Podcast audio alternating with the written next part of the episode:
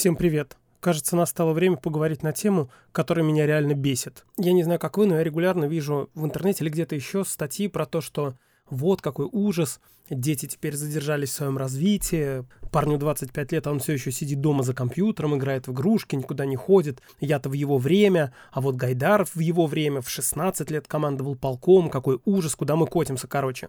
В общем, мир умирает. И слушайте, как меня это дико все-таки бесит. Сука, вы реально хотите, чтобы ваш ребенок, как Гайдар, командовал полком в 16 лет? Вы реально хотите, чтобы ваш ребенок в 16 лет был способен на то, чтобы командовать убийствами? Мне кажется, это вот не сильно хороший ориентир. Да, конечно, у нас теперь люди взрослеют несколько позже. Но, слушайте, это так на самом деле раздражает. Дело в том, что детство — это вообще очень новое изобретение. Про него говорят так, как будто оно существовало всегда, и оно всегда было вот до вот стальки-то лет, и вот ни в коем случае не позже, и в 18 уже нужно было быть в университете, а в 22 основать свой бизнес. С чего вы вообще это решили? Детство — это такое, знаете, изобретение цивилизации. Оно появилось тогда, когда деятельность взрослого человека стала настолько сложной, что ей нужно было учить. Ну вот и все. Раньше, когда люди жили в селах, и у них не было никаких технических устройств, нужно было просто тупо копать, я не знаю, ковырять землю, сажать что-то, собирать, то для этого было достаточно просто стоять на ногах. Как только ты более-менее становился самостоятельным, хоть сколько-нибудь физически, тебя отправляли чем-то заниматься. Только теперь, когда для правильного, не знаю, сельского хозяйства нужно много чего знать и много уметь, тебя отправляют в школу по сути дела, действо, детство — это не что-то то, что существует до нас и без нас. Это следствие той жизни, которая у нас сложилась. Вот и все. И если вдруг сейчас детство продлевается, и люди в 27 лет продолжают играть в игрушки, то, возможно, дело не в том, что это игрушки такие, знаете, как рок древне, древнегреческий, античный, да, он прям влечет человека и не отпускает из своего лабиринта, типа «играй в меня». Нет, это не игры виноваты, это не детство виновато. Это просто условия социальной жизни такие. Поменяется социальная обстановка, и детство куда-то сдвинется. Я ни в коем случае не претендую на истинность последней инстанции, но у меня есть, знаете, такая версия, что все дело просто в том, какую жизнь мы построили. И теперь этим людям, те, которые не хотят взрослеть, это не потому, что они такие упрямые, глупые или еще какие-то, а просто потому, что взрослеть не надо, себе дороже взрослеть. Знаете, у Зигмунда Баумана есть прекрасная книжка по поводу того, что идет ли богатство немногих на пользу всем прочим.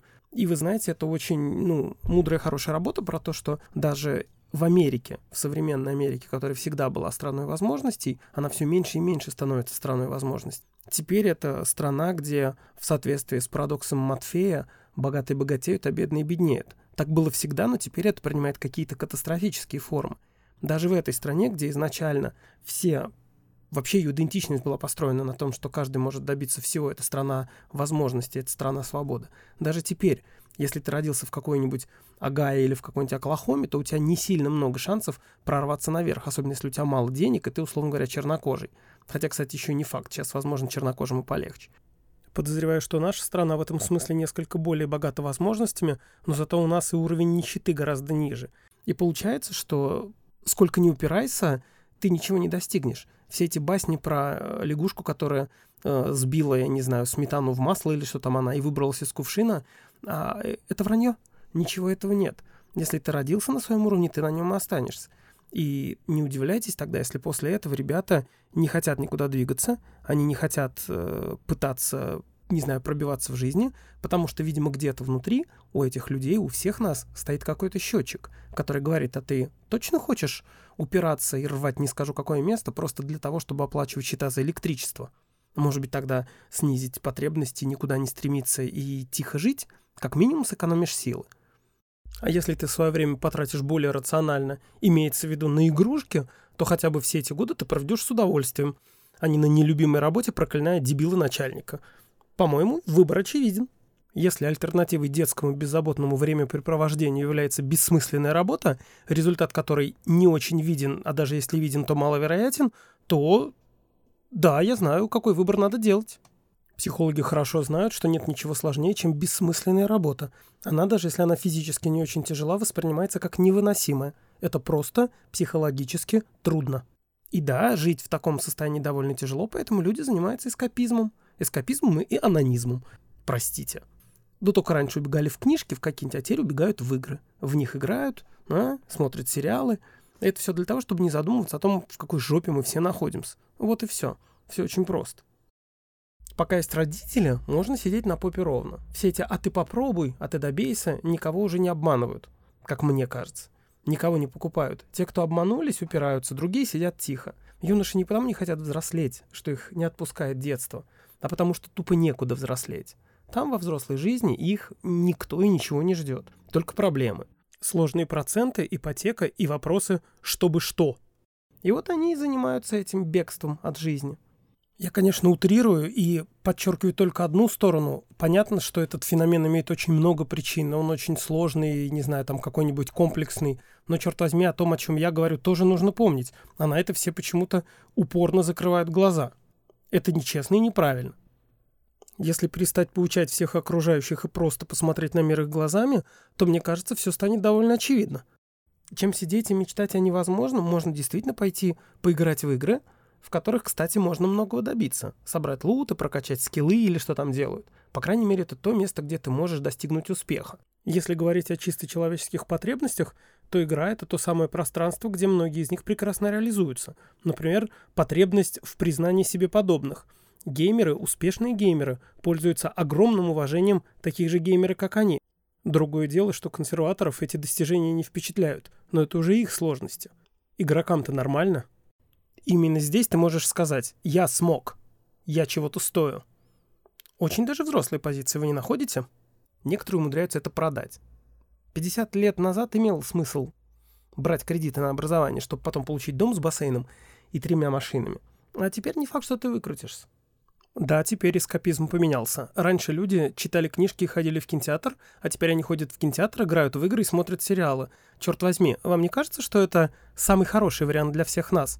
Потому что если когда-нибудь эти люди осознают, что у них украли их будущее, они выйдут на улицу, и вам придется останавливать их, ловить и сажать.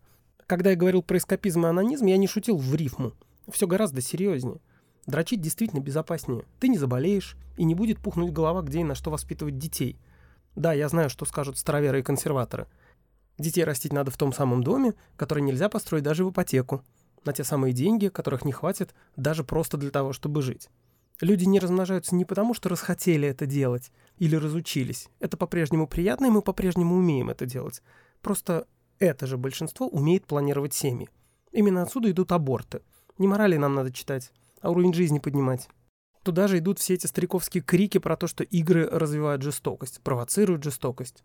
Чушь.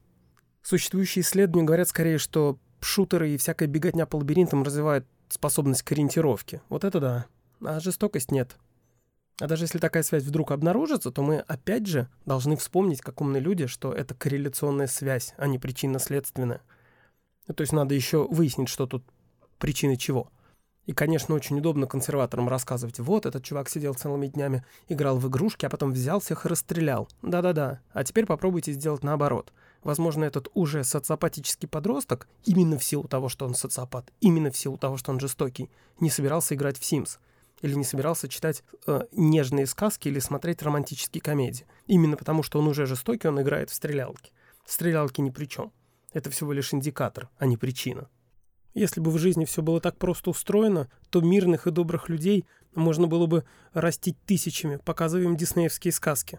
Но, увы, если покажешь злое, человек не станет злым. Если покажешь доброе, человек не станет добрым. Все устроено гораздо сложнее. Я надеюсь, что Роскомпозор не добрался до подкастов, поэтому могу сказать это здесь, пока еще можно.